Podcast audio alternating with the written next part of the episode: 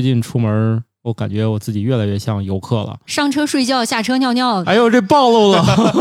茶叶蛋、烤肠、肠玉米玉米、景点低配油就 SE 油最主要的三大件儿。成都的烤玉米刷辣酱吗？家长出行很大的一个作用就是充当孩子食物的垃圾桶。产业升级了，我们上无人机给你拍一段视频。出去旅游的话，我是肯定会去买东西。全世界买那一堆 Made in China 的冰箱贴呀！宇宙的终极答案，生活的最终答案。无需定义生活，漫游才是方向。给生活加点料，做不靠谱的生活艺术家。生活漫游指南。你们多久没出过门了？两年吧，是啊，嗯，你说这出门是走出国门吧？对啊、不然呢？啊，我觉得能离开天津市就可以。啊，那那也就俩小时吧。刚去完菜市场，啊，你去哪儿啊？菜市场，你要说天津市的话，你这是离开小区，不是离开天津市。他说出门嘛，我下楼也算呢，下楼做核酸也算。离离开离开天津市吧？那两天吧，啊，你最近去哪儿了？北京啊，北京啊，我应该是三个月，我反正是抓住了没有疫情的尾巴，出去霍浪了一路。我们都知道了。这个带娃出去玩和自己出去玩儿，我觉得有一个很显著的区别。我们这么区别？更像游客了。嗨，好了，大家正在收听的节目叫《生活漫游指南》啊。由于我我们现在这个呃一起录节目的机会越来越少吧，所以更多的时候是找到这个附近的村民一块儿录。这个村民呢也很有名啊，叫津津乐道哈。我是半只土豆，来，哎，我是舒淇，哎，我是朱峰，我是那个随便来凑个人头的巧克力爱巧克力。嗯哎我们都是村民啊，呃态度上还是很认真凑的啊，虽然是人头啊，这都是专业人士陪我这个不专业的玩一玩啊，所以我们这个今天呢也算一集这个备播节目啊。如果你听到呢，就证明确实没节目了。嗯、大家也前段听了我一个单口是吧？也确实无奈，是由于本来想着周四限行，周五出来录，结果呢周五就没得录了，周六日呢也不让出来，之后就自己勉为其难弄了一下。是但不是？说起是备播，这期节目的话题策划应该得有一个月了吧？有了。自从他跟我说这事儿，就得有一个月了。这也算是呃《生活漫游指南》节目上这个话题酝酿时间最久排行榜榜上应该是榜上有名的。嗯，就是榜上有名。从那个选题开始就备着了，是吧？啊 一直对我一般备选到备播，对我一般这个选题都不会哼想这么久。嗯，现在都经常求助群友，我最近录点啥？得了，反正我觉得最近出门，我感觉我自己越来越像游客了。首先，这个特征呢是拍照特别多，就是官方拍照。啥叫官方拍照啊？你不用自己准备手机，你只要准备钱就行的那种。啊，买照片儿，嗯，对，买照片儿。贴身摄影师？嗯不用没没有这么高级，他们是蹲点儿，你是运动，点儿啊，就是你运动到他们镜头里，他就给你拍。等一，下，是那种移动型的摄影，还是说是你在比如说某个景点儿，故宫门前，你就这么穿上龙袍，坐在龙椅上，然后上下照一张那种？这种太尬了。我是我再像游客，我也干不到这份儿上标。准游客行对为呀、吗？这不才是咱们今天要吐槽的吗？那种可能是游客行为 Plus 或者 Pro 了，我可我可能还没到那个级别的选我手。我现在突然开始好奇，土豆对于游客标准行为的这个所谓什么啊 mini，、啊然后一直到 Pro 什么不是得从 Max，SE 开始吗？啊，对对，就这个你是怎么排的？SE 基本上就是立刻被我们带偏成为一期科技节目。刚看完发布会啊，这个科技节目也无所谓，毕竟流量也大嘛，是吧？如果这样比较的话，SE 行为就属于去了以后买了个门票进去转一圈走了，啊哦，低配版随便走马观花型，随便拍两张发朋友圈，这就是是上车睡觉，下车尿尿对那种。SE 就是朋友圈发一下就算 SE 了，哦那没有进行任何的这个购买行为除了门票没有产生消费。啊，他其他也消费了，但是嗯就是吃了个午饭，打了个车，对，反正这就属于标准行为，就是你到了买了个门票进去，渴了个买了一瓶水，饿了可能吃了个景点饭，或者吃个烤肠，吃个玉米，哎吃个茶叶蛋。哎，没错。那看来我是从 SE 开始干的，像这一次就吃了不少的玉米啊、茶叶蛋。但是小朋友他还有烤肠，嗯我觉得这是那个景点低配油就 SE 油最主要的三大件儿，但是这三件你不觉得是性价比最高的吗？性价比最高，因为它再胡闹，一般也不超过十块。我 我们还是吃得起茶叶蛋的啊。对，茶叶蛋一般就是可能卖五块钱都是天价，嗯就是你极少能发现巨贵无比的，嗯因为这玩意儿卖太贵，肯定就不要了，对不对？茶叶蛋其实是游客行为当中最顶饱的一个东西，就是你饿的时候吃这个很好用，因为你要是长时间体力运动呢，吃玉米有时候有点不舒服，就它有点不太好消化。但是作为顶饱的东西呢，玉米也是很重要的啊。比如说这个小孩饿了，在那个景点门口，突然就看见那个烤玉米烤糊的特别香，而且烤糊的东西特别有饱腹感，可能吃不了多少你就不想吃了。虽然哦，原来你都是买烤的呀，好高级。我能买煮的，嗯，嗯，我也就是在成都周边这种爱琢磨吃的景点门口，哦第一次见到有烤玉米这么执着的。成都的烤玉米刷辣酱吗？呃，不刷，太好刻板印象来了。他没有必要刷，因为反正就是本来长出来就是辣的。深爱着这片土地，因为这片土地本身就是辣的啊、没有了啊，因为这个一般景点儿像去昆明啊，就是他都吃煮的啊，嗯只有成都这种可能内卷到某个程度了，可能嗯煮已经卖不掉了，啊，就开始烤了烤了。嗯，一烤呢，烤糊子特别香，前面吃的香，吃着吃着就不想要了，然后我就把剩下半截吃了，就是 一根玉米，全家都不饿了。就是家长出行很大的一个作用，就是充当孩子食物的垃圾桶。厨余处理机啊，不知道有几个跟我一样这么低配的啊？就反正就是茶叶蛋、烤肠玉米反正轮着来啊。哎，嗯，因为在景点里，你想认真吃，反正也不太容易做得到。嗯，反正我很少在景点里面认真吃，除了主题乐园以外，因为主题乐园你也很想知道它那个长得到底像不像照片上那个。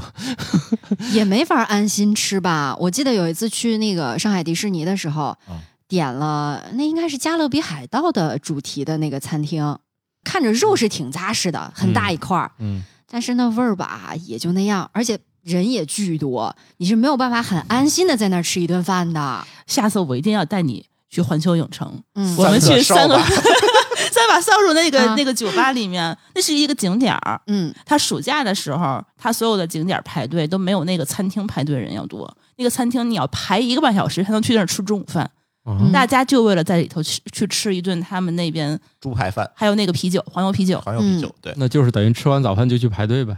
对。反正我是我们是在错峰吃，别人吃午饭的时候，我们就去做哈利波特的那些东西。哎，那我可以做到。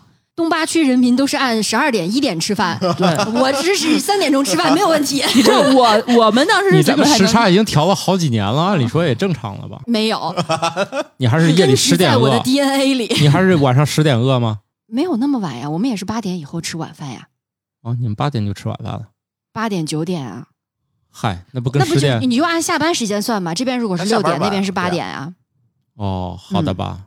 哦，所以那个 SE 呢，就是我这种玩法，就是带小孩儿这个烤肠、鸡蛋、玉米。面包我矿泉水。呃，有一次呢，比 SE 稍微高一点儿，因为成都附近的寺庙比较多，有个别寺庙提供那个五块斋饭是吧五五元斋饭。啊，有有好吃吗啥内容啊好？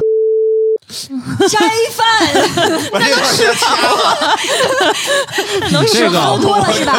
我我我刚才那段儿逼掉了啊，大家不用问了。我我解释一下，今天为什么出现了这样一个小小的失误，是今天我们这个录音的前提条件呢，跟往常有点不一样。对平常录音呢，可能是喝点水就可以，对，或者高级一点，我们喝一点咖啡今天啊。今今天喝的是酒，今天喝的有点高啊，所以三升的，所以这个节目当中有些地方如果接不上，就一定有人胡说八道。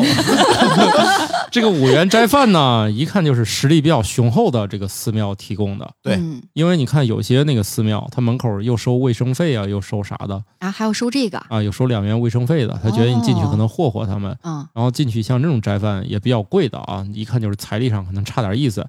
但是呢，如果你去那种一看就是比较宏伟的，哎，这里面的斋饭反而并不贵，五块钱随便吃。有啥呀？嗯，还挺有意思的。其中一道菜竟然是蜜饯，就是他们那里面种了好多树，他把树上那个水果掉下来之后放在那个篮子里面晒，哦反正就有点像那种肉比较厚的那种浆果，之类的吧？有点像杏儿之类的，但是跟咱这吃的品种还不太一样，反正不是那个量产版。然后你还见它外面有一大堆笸萝卜在那儿晒，然后你心说，反正我这不太客气，反正晒的那走到跟前我就顺了一个吃了 啊，也反正放那儿吧哈。嗯然后结果五元斋饭里面还有这个，但是由于我们都是刚吃过中午饭的，又啃了根儿烤玉米，所以大家是体验了一下，以给小孩儿买一顿为体验，小孩儿吃着吃，嗯，剩下的吃剩的继续你吃 啊。，对，人家还说你们每人不吃一点儿，我们说确实吃过，让小孩尝尝吧。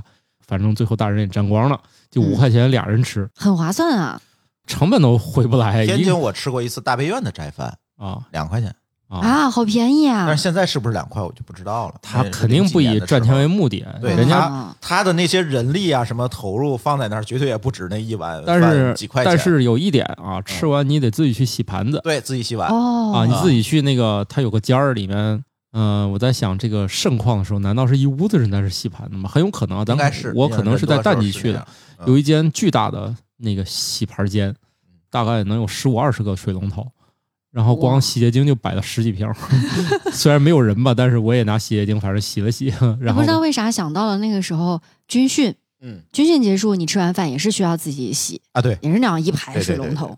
对这种就是有一些参与感的旅行了。对，所以我这就算游客不太标准行为了。真正这个，我觉得游客标准行为的高潮就在于，就是一要说 Pro 版了吗？对最大的收获就在于特别爱买照片儿了。走到哪儿，只要这儿的这个蹲点摄影师给我们拍了，我就全买。哦，这个照片儿好像是自打那种有级别的旅游景区，比如四 A、五 A，它就会专门在自己的很多我们现在所谓叫打卡点的地方，它会固定的有摄影机的机位。不管你谁过来，其实他都已经默认给你照了一张相。比如说你坐了索道，或者过了某一个门，呃，干嘛的，他都会给你照。然后等你从这个景点出来的时候呢，他会有一个小门脸儿，人家就问你，哎，这是你的照片，你要不要？要的话，一张是多少钱？对他一般现在是这样。现在这个产业升级了，很可能这个彩色打印这个成本急剧下降，或者说他认为啊，打印成本他可以承担，所以现在你乘坐完某个就是或者游玩完某个这个项目之后，你到达，好了，其实你去的时候都打好了，对，你要就要，不要我就不对，甚至还有更夸张的，都已经装到相框里了，就是你对你拿走的时候都在相框里面相好。我跟舒淇上次去泰国的攀崖湾，你在那儿玩划那个小皮艇木筏、是吧？嗯，然后旁边就会有另外一条船跟着，啊一通狂拍。等你上了岸、哦，哦，还有船跟着拍，啊，那这算是旅拍里呀、在水里呀、像绿牌啊，了，各种给你拍。然后嗯等你上了岸之后，你发现摆着一溜都镶好了，非常精致的相册上还粘着小贝壳的，哎，就在那放着。贝壳都粘上了。对，然后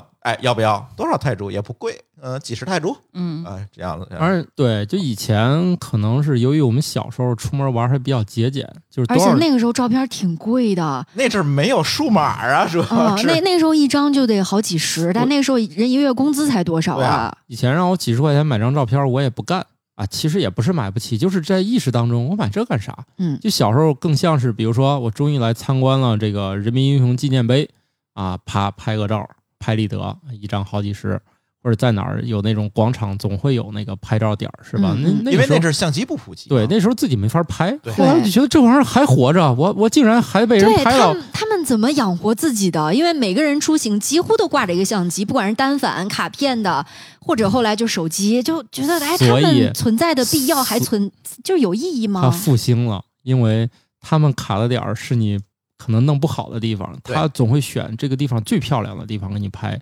产业升级了，不是嗯随便你们仨站在那个画面正中央给你摁一下了，嗯，人家也是选好最好的点，在你比较自然的状态下给你拍下来。就是这个照片儿算偷拍吗？啊，其实正是经拍吧，对嗯、就是它不太有太多的那个呃警示，它直接就给你拍了。我们见过大部分会告诉你一声，哎，呃往这儿看，摆个 pose。对，他嗯有时候说，有时候他就不说，所以你很迷，不同的景点操作不一样。然后呢，像有些景点儿，甚至拿个大喇叭冲你喊：“做好准备准备给你拍了。啊。我我们我们买的最贵的一张景点照，你知道是在哪儿拍的吗？”听起来得是美元区吧？那肯定是那贵嘛，啊，对，而且在美元区里都算贵的，哦，好莱坞的影棚里。哦，都让你当好莱坞明星了，那他人家给你拍照的人都是什么人呢对呀？，那那些那个就是一个展馆嘛，展馆里面就是《生活大爆炸》当时的那些那个棚那个沙发啊啊，人家那些哦家具，然后摄影师，你可以随便拍啊，没关系，你随便你拍几张都行随便，你拍跟谁拍都行。但是嗯，对你坐在沙发上，摄影师会给你拍，专业的好莱坞摄影师，专业的灯光，摄影棚的啊灯光，咔咔咔，而且就是烧烧，的那个椅子呀，对呀，那 就就坐他的座，就坐对 对，也就是说，过去大家有一段不想买，是由于它产业没升级，就是他弄完之后这个照片没有灵魂，没有很可看，僵硬。就是他拍完你也不想要，就嗯看看他拍的，就是换谁都行，就是他那个照片没有什么意思对，而且呢，不知道为什么他们拍出来的那种照片，明明是用很好的相机啊。打印出来呢，就觉得上面是 P 了一个假人。啊，就是光打过了嘛，就是，反正反正就是弄不好，但是现在整个这个产业都升级了，嗯，嗯、确实是那个摄影在这一块儿的，他也花功夫了，肯定是找到比较会拍的，因为现在会玩相机的人也多了嘛，他嗯就这块儿糊弄。这种工匠也好找的，说实在的，然后大家自己摄影水平也上升，卷起来了。对，卷起来，就是整个这个水照片水平还行。就是我跟我家小朋友坐缆车那照片，我觉得就拍挺好看的。就是下车一看，就是觉得，哎，这行，要不来一张吧？嗯嗯啊，你到有些地方产业就更升级了。我们在那个西双版纳以前那个照片，我从来不要的，因为我觉得这个摄影师本来是我，我是卡在一个地方，跟每个就是去参加的团员一人拍一张。现在人家觉得照片是不行是吗？我们上无人机给你拍一段视频，哦，等你下去了，我去下去之后一看，我的个嗯去，每个人都这你干不。了，这干不了啊！就包括你不光是拍，就已经给你剪好了，是吗？呃你自己回去剪，但是那一段儿啊、直接给你拍一个近的，然后再拉远，相当于一个无人机在天上，嗯你从那儿经过的人不停的跟你近拉远、近拉远，你下去大概都能找到自己这一段儿，几个机位从啊？怼脸一直到，因为你在那个就是望天树那种巨高几十米高空上走那空中走廊，嗯因为它不是很窄嘛，就这一段儿它飞上来一个无人机怼着你脸，然后往后缩，整个出一个大全景。大全景，它每个无人机的每走一个人，他都是每走一个人，他都会给你来一个，除非这个人跟太紧，或者说他前面会有语音提示，他有语音提示你们别跟，他太近啊！就撞语音。提示，你们这一家的，就是你们一起的，剧团跟在走一起起，剧团啊走一起，我们给你来一航拍。嗯，哇，现在真厉害，就它那个是不会撞你脸上的，是自动控制的，人脸脸识别对，嗯。它自动跟拍，而且它底下应该是遥控器在那儿给弄的吧？但是它不会，它有自动跟拍模式。啊，它不会怼脸上，它还是有距离的。真的是就是跟你说，哎，你们就正常走就行，还有个语音在指挥你，然后有个人拿喇叭就指挥你们。下去一看，好家伙，这景点大家浪费时间真多，全在那儿挨个儿看视频，而且底下的人是训练有素的，看那个脸就能给你写个小纸条，是编码多少号，你去那儿考。这个脸盲干不了这个活儿。我就干不了这个活儿。我就干不了，因为啥呢？他大概看你脸，随便翻翻就能找到你那张。太牛逼了！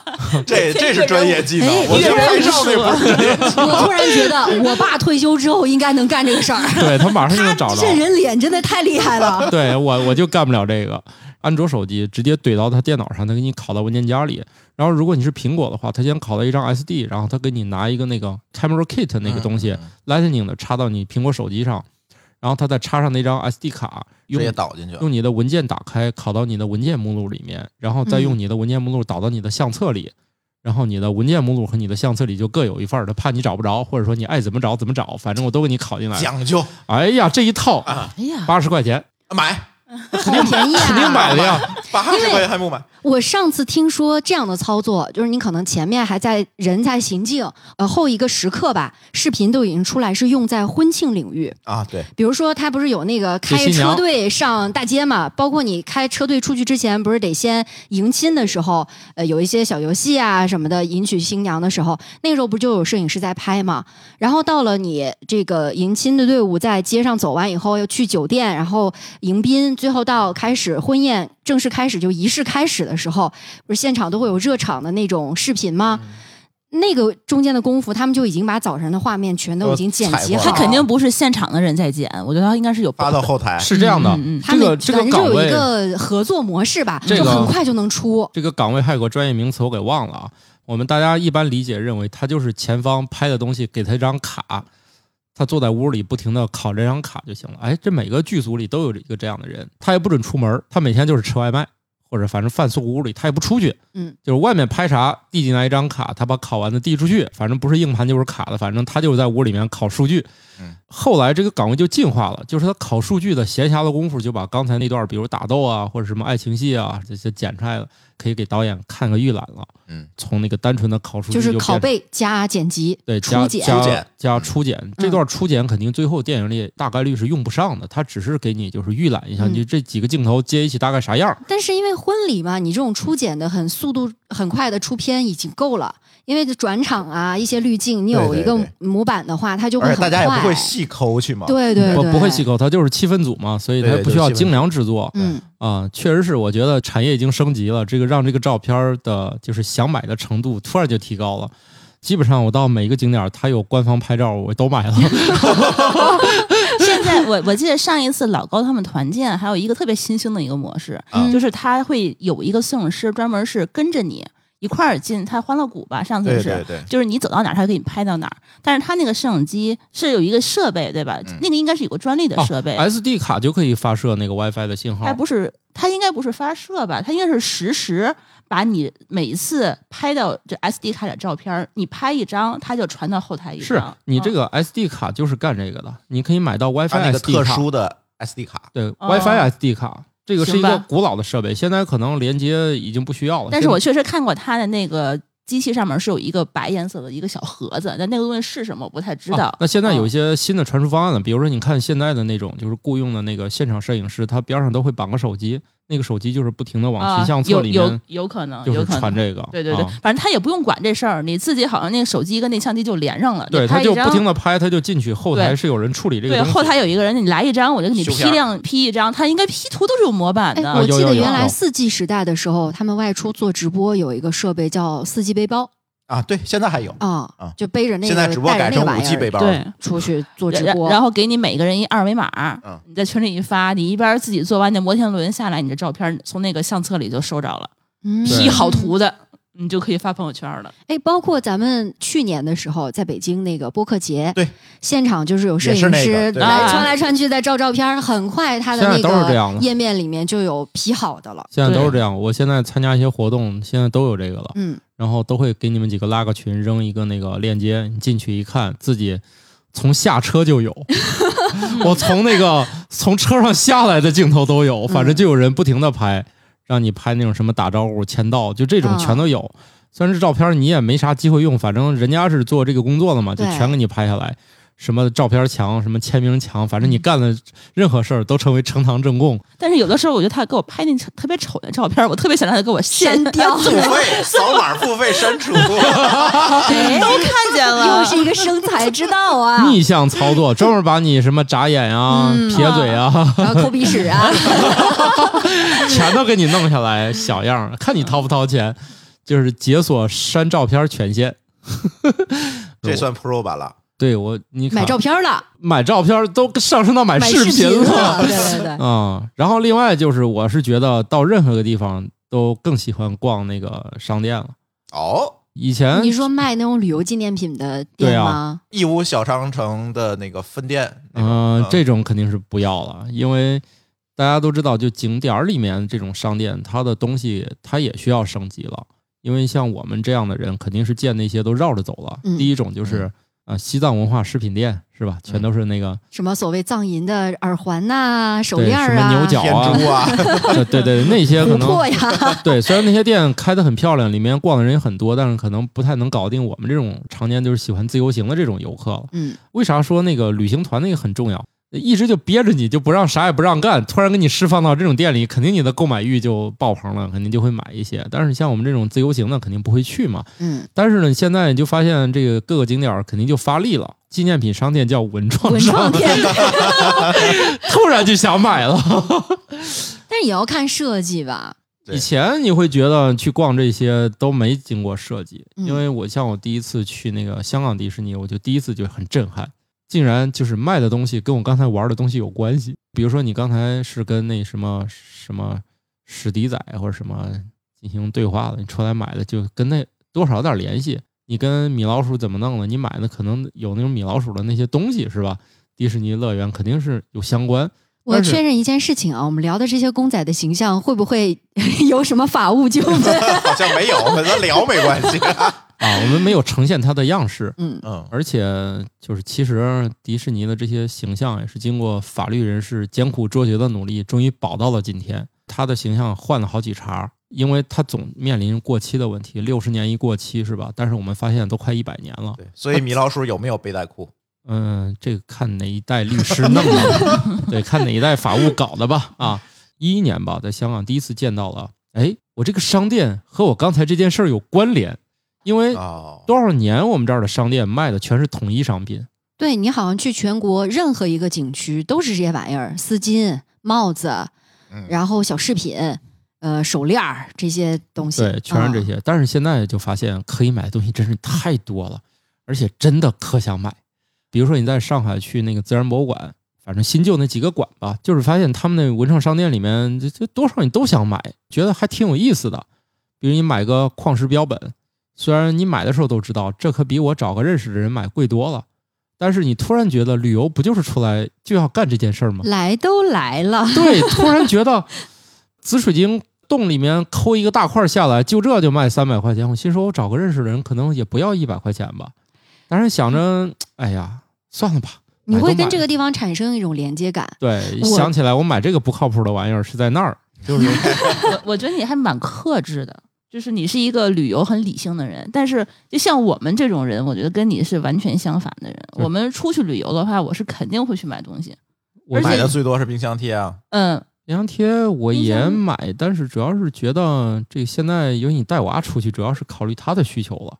哦，因为我是觉得你出去旅游，你本身你这段记忆其实就是一个很值得回忆的一个东西。嗯，你需要一个窗口。哦，像你我们全世界买那一堆 Made in China 的冰箱贴，都送人了，我觉得贴不开，我要贴你们家，都是这种。哎，我认识一个朋友，他为了贴开他们家那些去世界各地呃买的冰箱贴，真的是买了又买了一个冰箱。我认识哦朋友他就是说你在当地没有买到好看的，我回到国内以后，我还得淘宝再去买。哎呦我去，哦，因为你那边有人爱收藏这个。对啊，不光是买冰箱贴，上次是小彩虹跟我们一块儿出去，哎呦，这哎，彩虹老师的段子咱好好讲讲好吗？啊，他是一直没有机会讲。他那个你要你要说买冰箱贴是 Pro 的话，他那绝对是 Pro Max，他去每他一个何止 Pro Max，他嗯 Pro Max Max Max 了，他每到一个地 Plus 方，Pro 他 Max，他每到一个地方会先就先去他们的那个小商品店，嗯，先买一件 T 恤，哦，然后穿着这个 I love New York 什么啊，的。对，比如说苹果店，他会买一个买一个苹果店的 T 恤，比如说我们去逛 Google，他就买个 Google 的 T 恤，嗯。然后我们去比如说逛那个大峡谷什么的，就买那个 T 恤，然后穿着这个 T 恤嗯，去逛，啊他当场就会穿换上。对。因为回来就没机会穿了。嗯，也是是也不是，他就是人家他就喜欢拍照，而且他的最后他这个行李啊，两个二十二十八寸的一个大箱子放不开，然后还把我自己一个箱子拿走了，就一个人拿了这么多的旅行纪念品。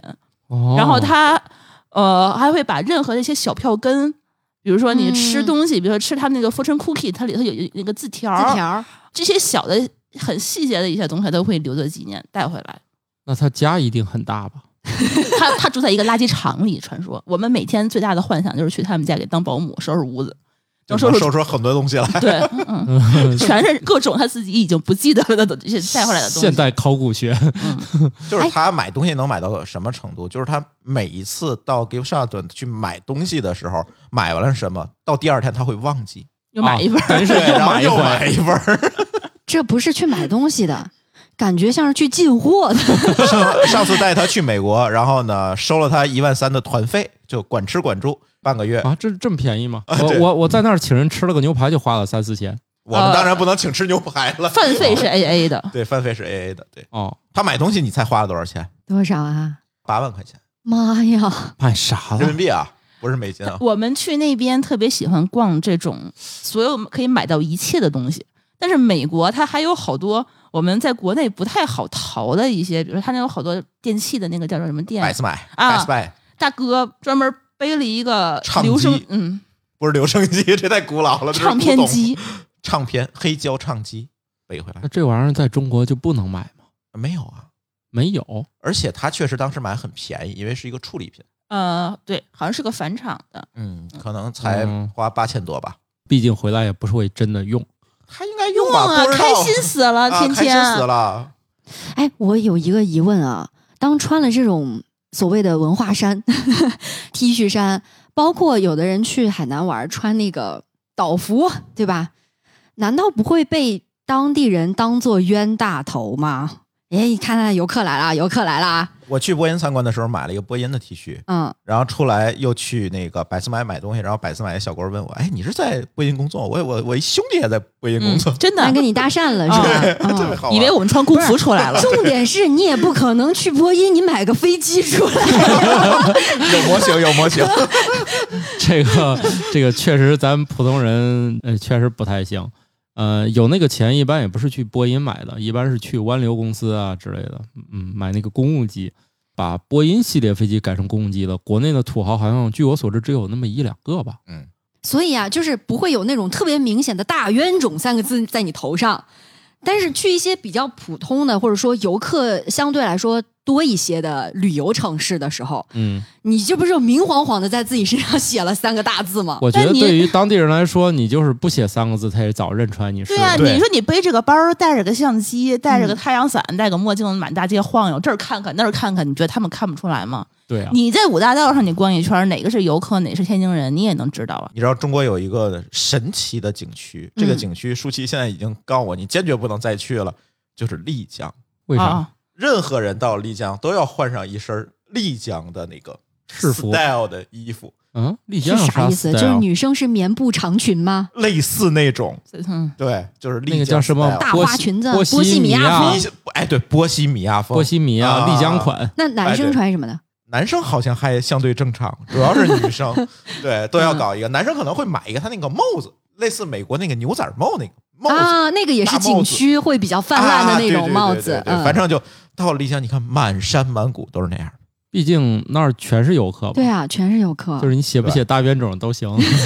那那你说咱们上次去京都，那满山满种全是穿和服的中国人呢，那是穿和服的基本上都是游客。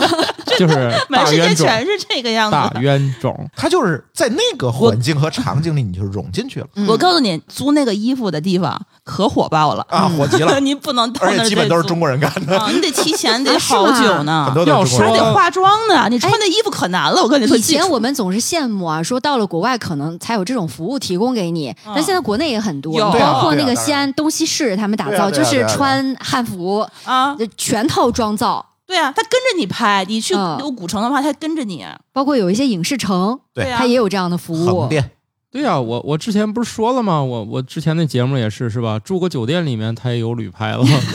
而且你看现在逛故宫、环球影城那个哈利波特那边那城堡，就特别有一个好处就是我们的游客也很拼，他们嗯都很有代入感，我觉得哦这是一点特别好的大。型 cosplay 大赛，你要知道，对我特别喜欢去这种现在那种地方，我觉得 S E 级别已经是那种可能自己在家穿了一套衣服，简单的妆造去的，这可能是 S E。然后嗯普通的那个型号的啊，什么十三、十四这种型号的，就是在那个比如说故宫啊周边，它有一些专门的店铺，嗯你可以租衣服。嗯进宫了，你是这个太后了还是什么小主了，对吧？嗯的那种造型，但还有更夸张的是自己搞，我觉得是那种什么 Plus Max 的自己搞妆造，但是搞得华丽无比，对，非常精细，啊然后还带着团队进的。他们真的是成群结队的一块儿去，因为他们互相得拍照，啊他们知道怎么能拍出那个比较好的一个景色来，对对对对你自己拍不到的。你自己怎么给自己拍？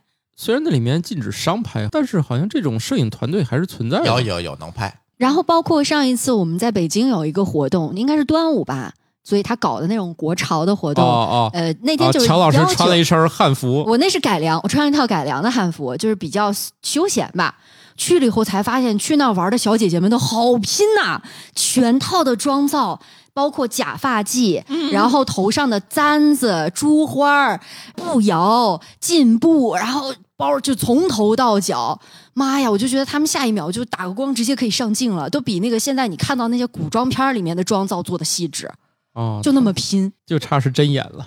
对 对啊，所以我觉得去这样的一个地方，你看他们，其实我觉得也还算还挺开心的。对，哦赏心悦目啊，因为你平时的话，你就只能看景，或者嗯看建筑，或者看那些奇奇怪怪的那些景点儿。但是的话，你这样你融入到这个景区里面了对，我觉得也所以说是一个景色所以说了半天，我这么拼也只是相当于十三、十四，Pro 嘛，Pro Max 还没到 Pro 的。我觉得我这个买视频啊最多你那个我觉得算是算稍微沾了一点 Pro 的边儿，嗯，差点没够着。下次 Pro 是什么呢？就是多机位拍摄。不光是那一个什么拉近拉远，它有不同的机位给你切角度，然后呢，到了交付片子的那一刻都已经给你剪辑好了，哦什么滤镜、转场都给你加好了。我觉得这算 Pro。差不多，这就需要那个这个算力进一步上升了，嗯 就是去这肯定得自动剪，因为人肯定来不及了，你最多就五分钟就到达现场了，敌军还有五秒到达。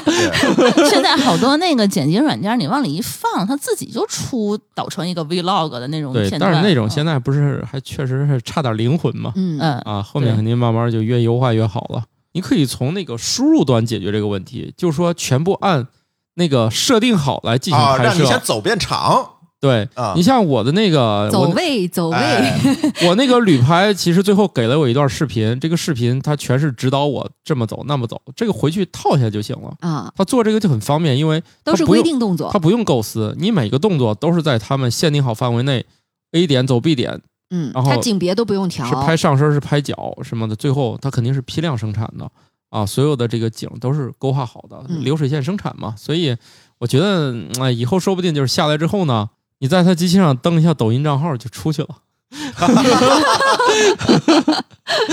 就是以后景点儿就不像现在是个逼仄的小屋子，嗯或者说逼仄的小屋子外面呢一个照片墙是吧？嗯，以后呢下去就是审片室，监视器。二十台 iMac 并排一列啊，跟那前面那个刷盘子那个一个效果。水龙头换成 iMac，然后你走到那儿脸一扫，嗯把你那片儿调出来，行，然后扫码登录抖音啊，啊，对，扫码先支付，对你不对，你这不能成公益项目了啊！然后扫码再登录抖音，啪就发出去了，文案先给你拟好一段儿，嗯，哎 再下一步就要发展到什么呢？照片儿的话，我们在选片的时候不是还可以 P 嘛？觉得这个地方 P 的不好，你提出修改意见，你现场给我修。下一次就是 P 视频了，一帧一帧 P。哎呦我，啊。话虽然这么说吧，拍照片这个行业呢也是参差不齐的。比如说，他先把照片打出来呢，他的服务态度就好；你在屏幕上选好再去取照片呢，态度就不好，因为你交过钱了，但照片还没给你，哦，这个时候态度就没那么好了嗯，啊。我们家小朋友在等照片的时候，桌子上拍了两下，吵死了，别拍了啊，就是这个。呃，像那种打好的呢，你看这张拍的多好啊，这个完全诱导式购买。对，对不然你不买就亏了这。不买，他这样不就白打了吗？嗯对对对但是在那种，反正在屏幕上给你看，然后看完之后你交了三十还是四十，反正你交完了，给我呀。他说你你你出门右转，你去那儿领照片儿，去那儿领的时候对，几个人你得给人一个打印的时间你，走过去两分钟，这两分钟就给你打印对了。呃没有，我走过去的时候他还在打，人太多。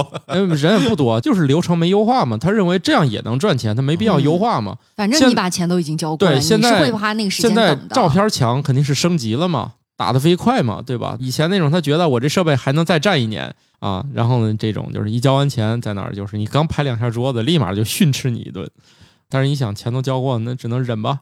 结果那照片呢，我说你不过速行吗？人家直接不理我，就不接茬儿，你知道吧？我后来明白了，哦，这是个打印纸，你要不过速，这就是软趴趴一张。啊，哦，好家伙，这这成本控制牛逼。这感觉是上个世纪的，就是我们家现在有一张过速相片儿，那不是相纸，啊，可能就是那薄的那个，就就是打没有那么大的，就叫打印相纸，它是嗯给打印机设计的相纸，这种可能还省墨呢。这啊不知道，反正这种相纸是不怎这种纸，啊对，它这种相纸还不吸墨，你还得把那个墨还得调一下，不能喷多，喷多就阴了啊。所以这种我说哦，我后来反应过来了，我说哦，这看来得过塑，不过塑这得褪色吧？人家终于抬头看过，嗯，拿手一擦，哎，对这个这个你不过塑，搁家几天估计都褪色了，所以他哦肯定得给你过个速。所以你看，就是现在这个老中青三代的这个照片打印还都不一样。呃，最到头的呢是考视频，嗯，最低的呢就是先看照片再打印。不过我中觉得间是已经打印好了，您来选。对这个，我觉得中国这些景点就算是不错的，因为啥呢？它还在实景里面拍，啊如果你要去美国玩呢，吸进去的它。都是在绿幕里面拍。就比如说我去拍那帝国大厦和什么洛克菲勒大厦，你进去之后是一个一个要走绿幕的，嗯就你在绿幕前面啪给你拍一张，你想买的话，你可以看到一张你跟帝国大厦的合影，嗯他，是给你 P 上的。就是我觉得吧，他太不走心了，这玩意儿。这也不用去美国干这事儿啊。对国内你下次就穿件绿衣服去，看他怎么 P。我不是那他好歹脸没有，那除非把脸基你也带上，就是那个时候留，仨窟窿，你知道吧？就是我在美国干这个事儿的时候，游客行为没有被彻底激发出来，所以每个绿幕我都说我啊不拍了这个实在是不太走心。啊，他也不强迫你，我每个绿幕都走过去，我都没拍，最后的照片为什么还每个绿幕？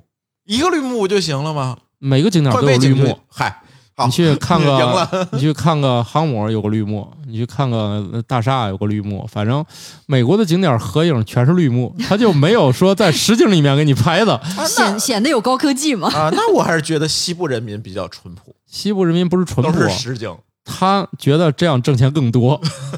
有可能。对他那种咔咔的，一看就是肯定游客也太多嘛，是吧？既然这个钱躺着都能赚你知道美美西人民都淳朴到什么份儿上？啊，这个到了好莱坞有一个是哪儿啊？那个景点儿还是那个景点儿，就是在影棚里，华纳影棚里头嗯，有一个环节是拿着奥斯卡的小金人儿拍照，是真货是真货，哦。我还拍了背一张，面有字儿。嗯，是谁的？呃，他拿的是一个艾美奖的，就是当年《E 二》那部电视剧拿的艾美奖的那个，那当年做多的那个然后送过来一个，不是就是原版，然后还告诉他你手上有戒指，你要把手上戒指拿拿下来，不要把它划伤。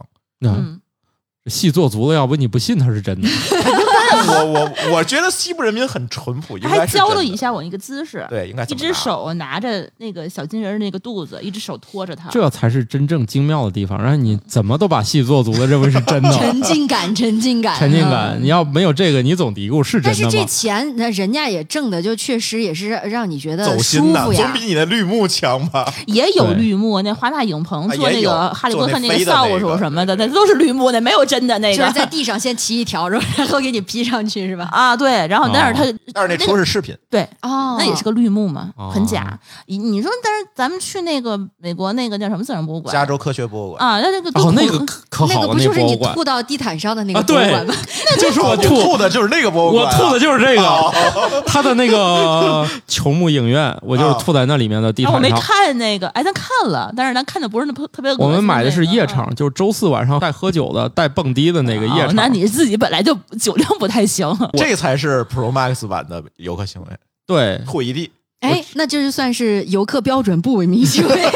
我这个都是顶配版了，就是在 Pro Max 里面也是买一 T 存储空间的，就直接吐到人家那个地毯上的。但你这不是故意的嘛？那这确实是是啊酒量不行，这把持不住了。哎，但是我觉得还有一些所谓的不文明行为，确实不是游客故意的。嗯就是武汉有一个很著名的小吃街叫户部巷，啊，就是小吃比较汇聚嘛。但是呢，那里本身巷子也狭窄，商铺又一个挨一个很密集。你要放那个垃圾桶的话，其实它没有太多的空间。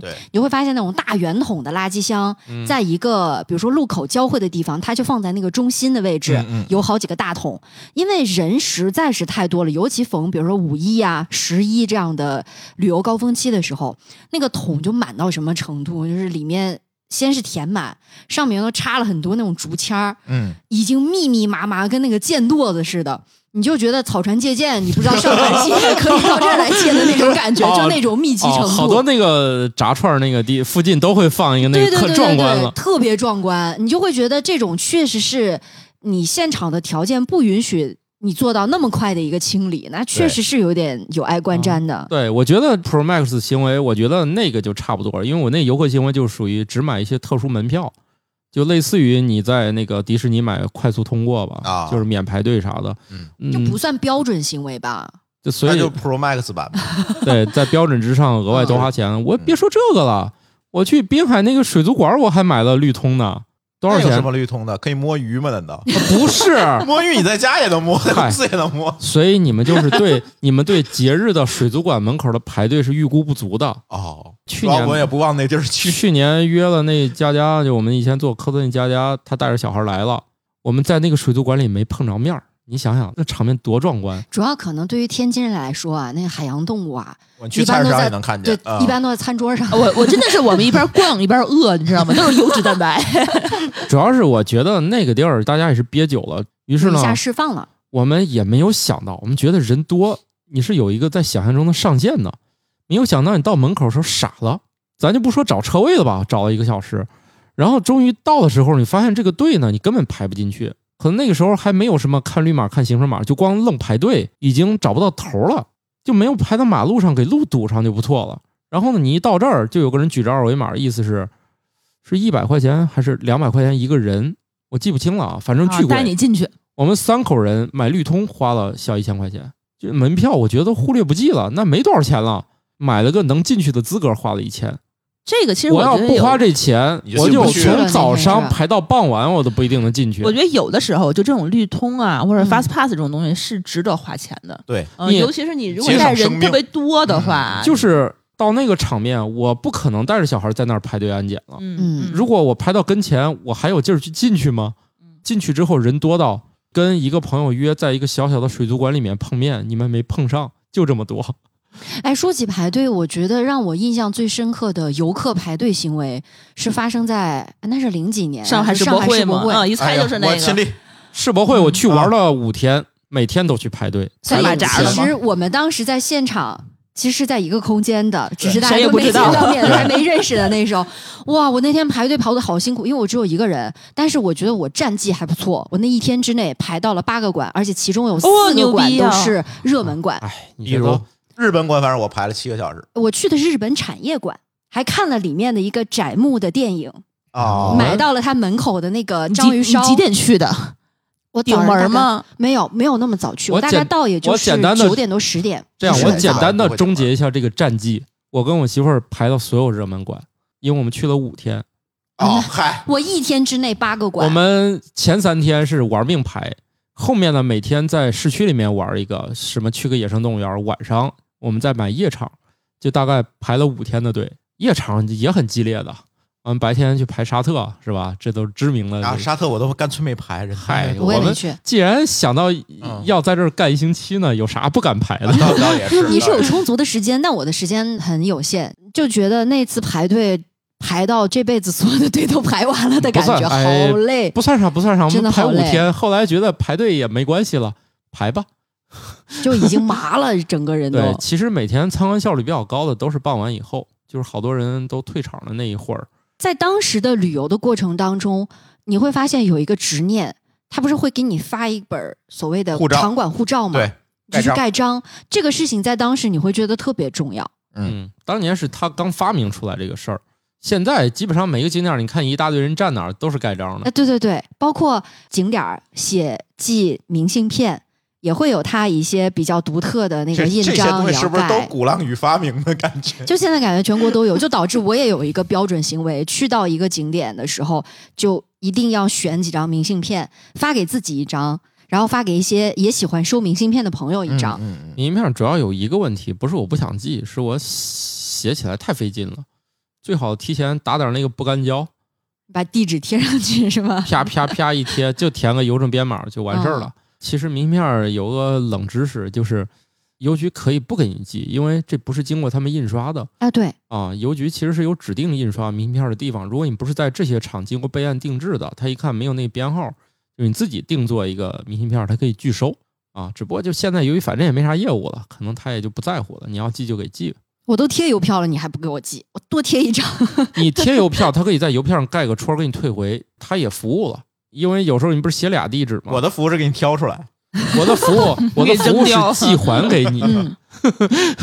厉害了吧？哎，我突然想到那个电影《黑衣人》里边就有一节，他去找那个已经退休了的 K，是是 K 吧？就那个那个老老老年的他的师傅吧，算是他的搭档。然后他退休之后消除了记忆，就在一个小邮局里工作，就是说自己身边的员工都特别好，效率很高。最后发现其实身边那些工作人员全是外星人，那个分拣特别快的是因为他长了好多只手，哗哗哗往外扔。啊，好的吧。自从我经过了这个暑假之后，我对这个买游客纪念品突然变得很痴迷。三星堆我就逛了很久，我觉得比逛那个馆的时间可能还长。重点是他这几年出的文创产品确实有意思，对对对好玩儿。这几年在故宫的带动之下，其实这嗯种文创啊，弄得确实还都不对错。，在故宫之前，其实各个景点卖的都是标准品，都是义乌批的。你会发现每个地方卖的都一样，嗯除了迪士尼这种人家自己定制的以外，其实还真的高度同质化。现在呢，确实是百花齐放了。但是有一个问题，百花齐放只是在它的外形，产品的类别是一样的。比如说，每一个文创店里面都会有什么东西？书签儿、钱包，杯子、嗯，扇子、贴纸贴纸冰箱贴。尤其是书签这种东西，就买回去干什么呢？好多人连书都不买了。我我还挺爱买书签的，毕竟还真有书。我一般会在一些人文景点会买他们出的书，这个哦我买的会比较多。其实那博物馆馆也有，对博物馆它的很多图册什么的。嗯，对其实你在那个地方买买一本这个还挺有意义的，虽然很贵，因为那里图册一般都好几百一本儿。对但是你因为毕会觉得竟你想，他用的纸、全彩印啊什么的，也本身就比较贵。啊，而且这些书其实理论上他们不是很火，你啊不是经常能见到这些书促销。对，你真搜到了，它折扣好像也不是特别高。这样一想，全价买一本也不是特别亏。对你不会出来从京东上一搜发现八折，没有这种，对，甚至你都买不到。特别是你要在国外玩儿，比如说我在那个大都会，我就觉得，哎，这买一本挺有意思的。对对对，这种啊，当然我也没真的买，因为看看价钱就劝退了。说起来，游客标准行为，其实我跟舒淇有一个比较标准行为，就是到哪儿可能先去当地的博物馆，首先嗯嗯，先先去博物馆，然后先了解一下当地历历史嗯，，对从博物馆烧点他们的东西，然后再去逛他们这个城市。对，挺好的。而且美国的博物馆可以反复去，啊，对，就是你这个票大概几天之内你都可以反复去，他不会说你这个。甚至我在，因为他一天确实逛不完，有的对，但是呢，咱这儿很少见有说这博物馆你买一次让你反复进的，基本上出门就作废了对，啊。除了像科技馆里面有几个馆，但是咱有的大多数是免票的呀，只是预约。对啊，只不过你要约嘛，故宫有对月票，哦，对对对对，你可以买这种的啊，反正都有解决方案嘛。但是那种就是没有月票的，你买一张，你作为游客，也能去玩玩好几趟。所以嘛，有一些不文明中国人就把这个票来回倒手嘛，你去这一天，我去那一天，明天咱俩换换票啊。上次我们去那个计算机博物馆，他还有学生票，然后他就问我们里面有没有学生，然后我说有一个，他结果也不查学生证对，他直接就给我卖学生票，我就说我自己就是你说是就是，对，他那边博物馆以前，比如说像因为历史什么大都会那种，曾经你给一美元也让进，就是后来他觉得这事儿不能再这么干了，所以推出了什么 City Pass 那种套票啥的。但是我觉得那边博物馆更有意思的是在于，我喜欢在他们那儿吃个饭再走，他们都允许你坐在展品旁边吃。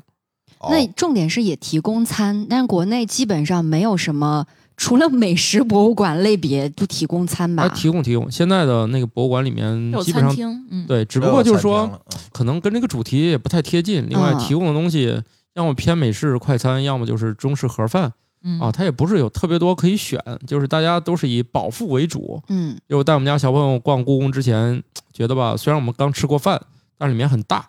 我们俩就要一个什么土豆牛肉盖饭，我们俩吃一份儿就进去，反正保证不饿就行了。大家不会把这个饭当一个很重要的事儿来干。哎，但是故宫里有一个冰窖餐厅，还真是不错但是它那个营业时间很有限啊。对，等我去的时候，你他就没赶上那个时间，所以你要真想包括那个叫什么角楼，角楼咖啡，角楼咖啡那个是一个啊故宫的景点了。对对对，就排队的人也特别多。对，如你就发现这种如果能跟你的景点或者你的这个地点有相关的，嗯。有这种衍生效果的，它就会很好。而且现在好多特别有名的那个网红景点，它出自己的甜品，比如说黄鹤楼那边出冰棍儿嗯，现在哦嗯景点，冰棍儿已经是标配了，感啊，觉。哪个地儿都有一自己的冰棍儿。在每个景点儿都有冰棍儿了。对我觉得啊但是这个就同质化很严重。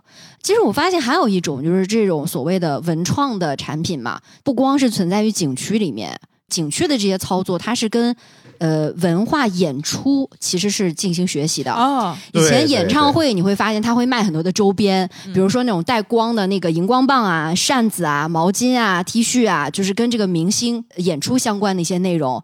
包括现在很多的，比如说舞剧啊、嗯话剧啊，它会有场刊啊、哦，有一些相关的文创。我看过一场在呃西安的那个大唐芙蓉园吧，演的那样不是大唐芙蓉园，在那个华清池，杨玉环的，对对，就是演演杨玉环的那个故事吧，算是。哦，特别好看，嗯。就算是那个现场那个景实景演出，对对对，就是张艺谋的这个印象印象系列列的啊。实景演出，我基本刷满了。印象西湖，哦。印象丽江，印象刘仨姐现现啊在现在我也爱怎么仨看，节儿的？刘 反正那三姐，对我之前去开封那边那个叫什么呀？就是那个清明上河园，我也看那演出，做挺好的，就是等于说他们为了挣到我们的钱也走心了啊。我我的意思是，不光是这些演出，就是这些演出它又有衍生品。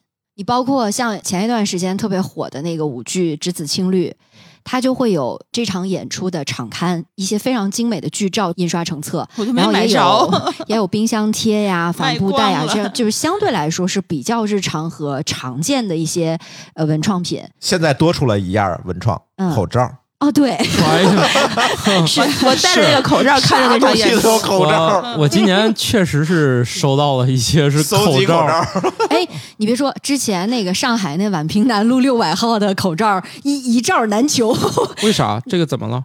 上海精神病院嘛，啊，哦，包括它现在那个说的月饼，月饼价格已经炒到特别高，好像它本身卖六十八块钱一盒，现在在某海鲜平台上是五百九十九。啊就是精神还有出院纪念的帆布袋儿，我觉得那挺牛逼的。精神病，出院留念，还有那个什么存款过亿纪念啊，啊。我我我印象当中非常好的用餐体验都是在那美国那博物馆里，因为他故意会把一些展品搬到餐厅里，你就坐在那个展品旁边吃，你吃完了是不是嘴上有油，顺带盘一盘？那可能人家就报警了吧？那估计我一时半会儿走不了了。那不是有一些那种呃金属的塑像，啊专门让大家去摸一摸，包浆嘛，就是为了，了保护。比如华尔街门口的那头牛，海河边上那几个神像，裸女们。哦，海河边上还有这个呢？一看你就是新天津人，一定我带要多去摸啊！啊 是摸包浆了都。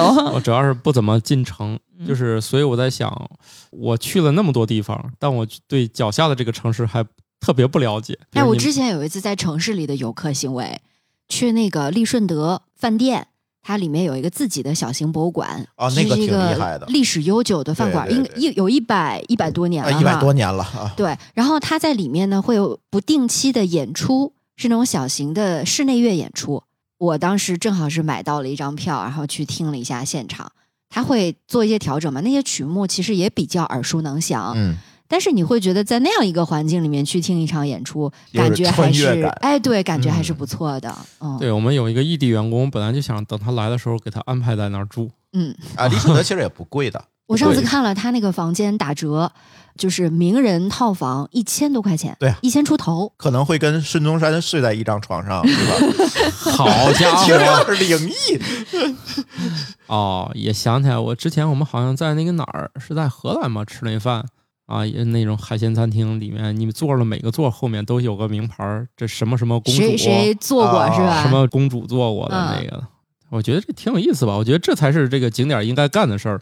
你像以前的景点儿，就喜欢给你指这三块石头，我们叫它乌龟；那三块儿我们啊叫它看起来像啥对，现在这个基本上都快淘汰了，嗯嗯，现在很少讲这个东西了，很少再去讲这种特别抽象的这种跟你说这景点儿了。或者就是特别嗯 low 的，你跟这个景点的历史啊根本就没有关系的对，现在基本上就是嗯大家大眼儿一瞅，一猛子扎到文创商店里了。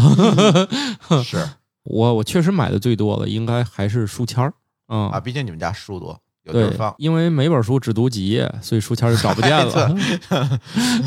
好吧，哎呦，这暴露了啊！所以我觉得最便宜、最实用的书签还是三 M 便签贴，啊，对，扯一张下来，粘哪儿还不掉，嗯，丢了也不心疼。就是还到图书馆里也无所谓。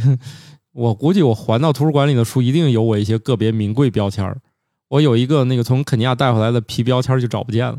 说起来还有段奇遇，我还到那个国家图书馆之后，我过两天我又回去找着那本书，我又把我书签拿回来了。嗨，没人看来藏书量不高对，这本书叫《发现者》，啊哎，。这是一本很厉害、很厉害的关于人类的历史的一本，它不是那种人文历史，好多东西都是夹杂着人的历史和一些物品的这个发明的。人类是怎么掌控时间的？嗯，嗯因为时间的流逝不跟人的意志所转移嗯，啊，一天就是一天，一次满月就是一个月，对不对？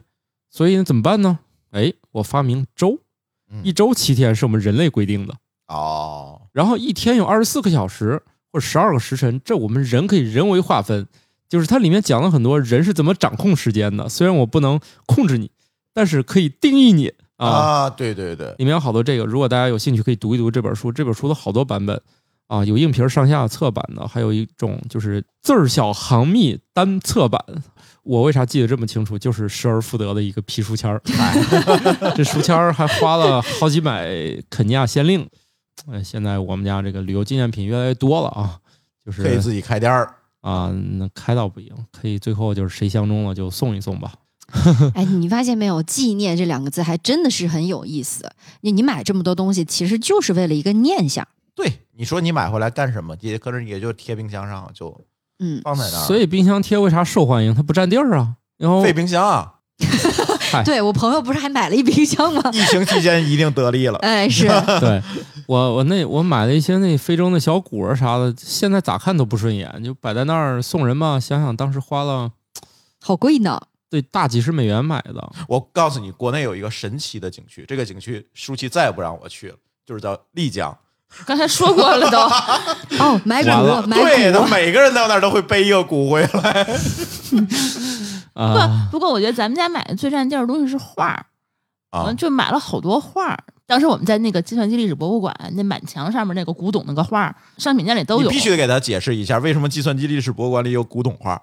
就是因为它历史长嘛，你当年发明的第一代计算机，它还有个画儿，就那个为啥有那样的，个画儿啊？就是嗯当时的电路图，哦，当时的流程图，就是啊那些东西，它做成艺术或者它一品。些手稿什么的，它就那是专门。原件啊，还是印刷品、啊？当然肯定是印刷品当然复制了，哦然后有各种形大小尺寸的，我就觉得挺好，就买回来。包括我去日本就逛那个展，漫画展，我带了好多那个他们那边的那个漫画手稿回来，嗯，那个画我都没有地儿挂它。我们家没有墙了，以你知道吗后就可？以不用买这个了。现在人家都搞那个叫什么数字对，数字艺术藏藏品，真的是那玩意儿老大了，你知道吗？找不着像它的框，根本就。哦，我我我也是，我肯尼亚买的那个树皮画，我也是配了好久啊，才配上两个框挂在我们家里了。哦，说起来画，我当时去阿勒泰玩的时候，当地还有一种画儿，好像没有办法做复制品，它是宝石画儿。嗯，是把各种彩就是宝石哦磨、磨成那种沫儿或者小碎粒儿去做的那个画儿，其实真的这是传漂亮。统的工艺啊。哎呦我去！我这回我跟你们说一个人类最震撼、最无聊、最精细的艺术品之一吧，就是我这次在那个南山博物馆，呃，里面有一个那个马赛克呃艺术品，嗯你，听这个，哎，觉得，你买了一堆那个瓷砖回来是吗？所以我就说啊，我为啥要跟你们抢所以调这事儿你？脑子里的马赛克跟他脑子里的马 赛克不是一东西。我这是贴厕厕所那个。我说这个马他赛克，说那是屏幕里的，不是的，不是的，不是的，挺多，就不讨论这个，就是人家那个能把那个马赛克砸成沫沫，拿那马赛克拼出来那个画精度之高，你不趴近了看，当然了，你中间还隔一段空气啊，你趴近了看，你也几乎找不到那个缝，而且那个画很精美，都是比如说当年的那个一座建筑啊，还有风景，然后你不细看，你以为是画的，结果它是拿马赛克拼的，所以你看以前的艺术创作是多么的闲的蛋疼，就是 就是完全不考虑量产，做着一个可能头发都抓光了，所以人家那是艺术品嘛，存在不可复制性嘛。谁复制这玩意儿？做出来就是孤品，谁也不想再复制一遍这东西。我觉得我自己还有一个跟别人不太一样的游客行为，就是到某某一个地方的那个，就是他们核心的那种商圈儿或者是旅游热点地区，我会去画一个他们当地人的那个漫画。他有好多地方，哦他都会有那种可以街头艺人，对嗯，我在很多地方都画过，日本京都、呃东京、韩国，然后还有还有在哪儿？美国那边，反正就是你看到一个地方，他那边能够有人给你画，我就会让他给我拿手绘去画一个，因为我觉得他就是手工出来的这种成品，它跟那种流水线打印出来的那种东西是不一样的，哦，我觉得特别值得让我去花钱。嗯，嗯，我现在还有两个游客标准行为：去哪个城市先问慕容老师这地儿哪儿能喝一下。啊，这个其实也可以，因为哦就有去当喝合适的精酿酒馆对是吧？因为这个也是不可复制的嘛。对，嗯，每次我都想留一个他们家的杯垫儿，但是基本上由于喝多就忘了。但是，所以我其实挺爱买杯垫儿的，因为我买的纪念品主要考虑拿回家有地儿放，就是没那么大的房子，就只能买点那种它又好玩又有意思，但别太占地儿。冰箱贴是一个选择，另外我就家里有好多杯垫儿，但是杯垫儿这个东西，我是每次我都会扔到它，因为它每个大小都不一样，我不好收纳它。你就哎没有一个专门的一个地方收所有的杯垫儿个筐放嗯它，因为我我对杯垫儿的要求就是必须大小一致，让我可以好收纳，在一个地方不占地儿，可是这玩意儿它本来就非标啊。所以我就不要它嘛。有些杯垫儿我还真用，用了也就碎了。我在宁波博物馆买了一个杯垫儿，它是瓷的。然后呢，我日常喝那个杯子底下没有那个缺口，没有那个缺口，导致它老把那个杯垫儿吸起来，然后把杯子拿起来的时候，它就吸在我杯子底下，走两步，掉下来，刚走两步，它砸地上吧唧，嗯我还得收拾半天。它是个瓷的，哦，就是哎，这个有点像那小时候做那个小科学实验，怎么让一杯水不倒出来，对吧？上面贴一个纸片儿上去，然后倒，对对 那吸住了。对，嗯它有水，因为倒完水有水沾上，然后水一干吸上去了，然后嗯啪地掉地上了，所以我还挺喜欢用的。用的结果就比较费。你是愿意去买杯垫儿，有的时候我是在每一个地方都买杯子，嗯、到一个地儿买一个杯子，到一个地儿买一还是个杯子，同样的问题、啊，买杯子多，嗯，主要是放不开杯子是吧？放不开，除非嗯我认为这个杯子特别有意思。之前那个星巴克总出那个城市杯嘛，嗯，对，每到一个城市就会带一个当地的杯子回来，这个还比较有纪念意义，因为你杯子这个东西，反正你总得需要 有它，然后你换着花样有，比如来人的时候，你就能知道自己是哪个杯子，嗯。不会说是用错什么的，所以你发现没有，买这些东西啊，在你心里的珍贵等级，它也是有那个鄙视链的。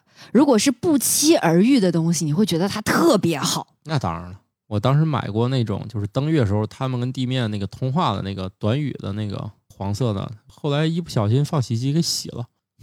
这 这是好多事故啊！你对，所以我一直觉得我是不是哪天自己动手做一个一模一样的？毕竟他们当年那个天地通话都是公开的嘛。啊，不过不必要啊，因为可以做中文了。毕啊，倒竟中、也是哈。对，可以做天宫和地面的那个通话了。但是嗯、感觉可能那个良好。对，我已出仓，可以自点儿自己做点儿这个。行吧，我估计听友们的这个游客行为就更五花八门了。我们今天也不可能全都列举了啊。哎，这个诗和远方还是存在的啊。大家现在这个努力挣钱，等嗯，到可以旅行的时候呢，就把我们这个节目里面这个事儿都干一遍，加上你自己想干的。